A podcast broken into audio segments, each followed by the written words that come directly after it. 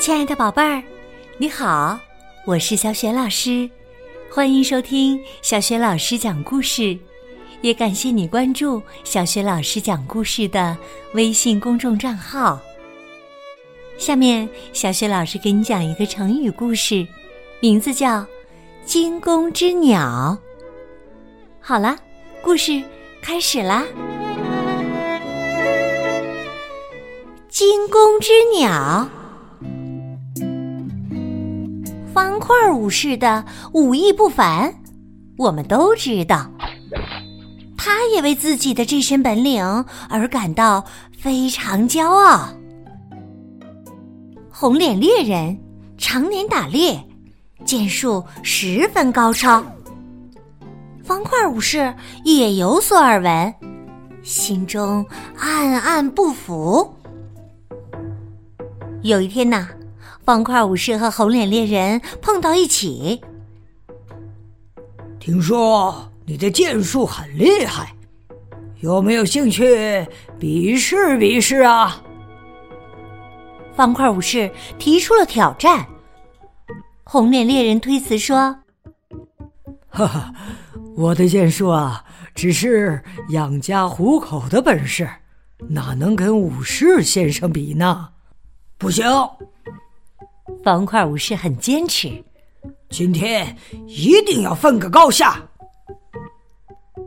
红脸猎人再次推辞道：“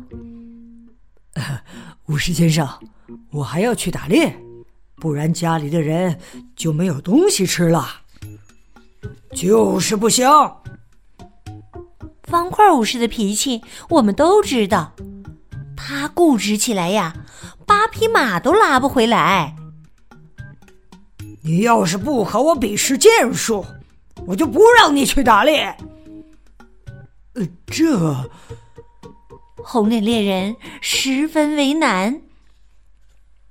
你看，这是我收藏的龙蛇弓，传说啊是三国时期吕布用过的。你若是赢了我呢，它就归你。方块武士自信满满的拿出了他的宝贝。好吧，武士先生，那咱们就比一场。红脸猎人答应了方块武士的挑战。嗯，一言为定。你看，一百步外的那棵小树的细枝儿，咱们就比谁能射中它。方块武士拿起宝弓，弯弓引箭，嗖的一声，箭稳稳的射在了小树的细枝上。好剑法呀！红脸猎人拍手喝彩。武士先生剑术如神，我甘拜下风啊！不要敷衍我，拿出你的实力。才是对我最大的尊重。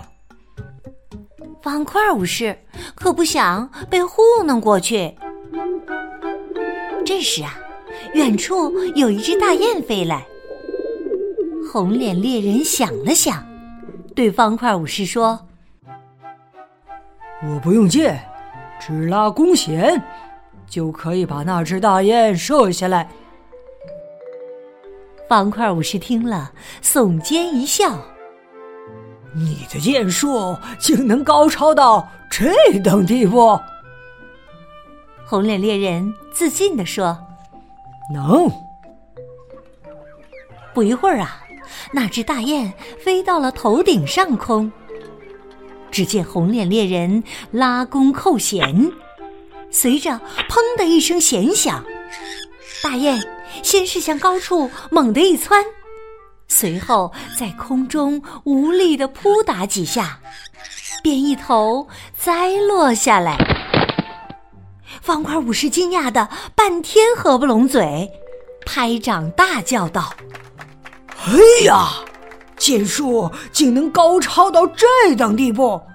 哎呦，真是意想不到啊！”方块武士拿出龙蛇弓，递给红脸猎人。我输了，输的心服口服。这把宝弓归你了。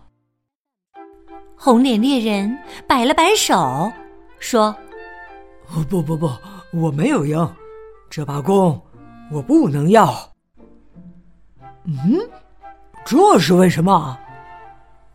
方块武士不明白。红脸猎人说：“其实啊，不是我的剑术高超，而是因为这只大雁身有隐伤啊。”方块武士奇怪了：“大雁在天上飞，你怎么会知道呃它有隐伤呢？”红脸猎人解释说：“因为这只大雁飞得很慢，叫的声音悲凉啊。”方块武士还是不明白，那又能说明什么？根据我的经验呐，飞得慢是因为它身体有伤；叫的声音悲凉啊，是因为它离了群。红脸猎人耐心地说：“这只孤雁伤口没有完全好，惊魂不定，所以一听见弓弦响声就吓得往高处急飞。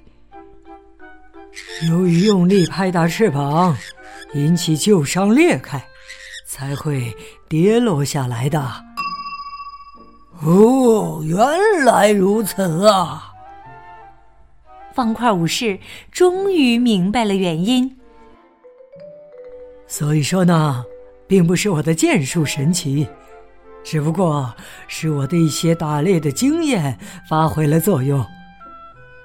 红脸猎人诚恳地说：“武士先生的剑术很厉害，我不一定能赢，因此这把弓我不能收啊！不不不！”你的经验远胜过我的剑术啊！我输的心服口服。这把宝弓归你了。方块武士的龙蛇弓输给了红脸猎人，那他自己怎么办呢？好像他去找肥肥商人了。看来呀，肥肥商人。又有生意可以做了，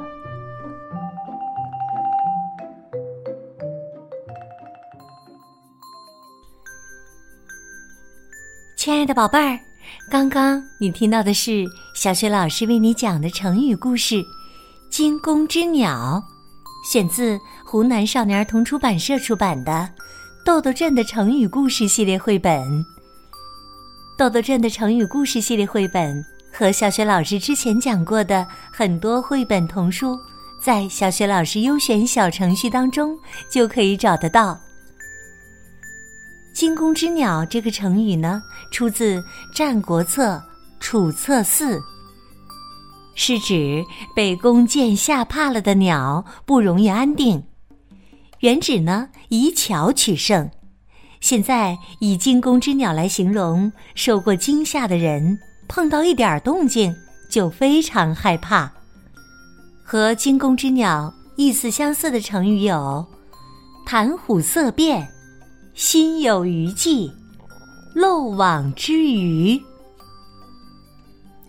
宝贝儿，今天啊，小雪老师给你提的问题是：你还知道哪些像惊弓之鸟这样包含动物名字的成语？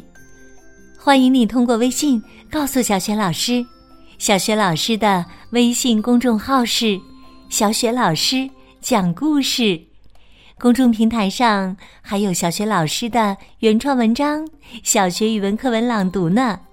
如果喜欢，别忘了随手转发分享。我的个人微信号也在微信平台页面当中。好了，我们微信上见。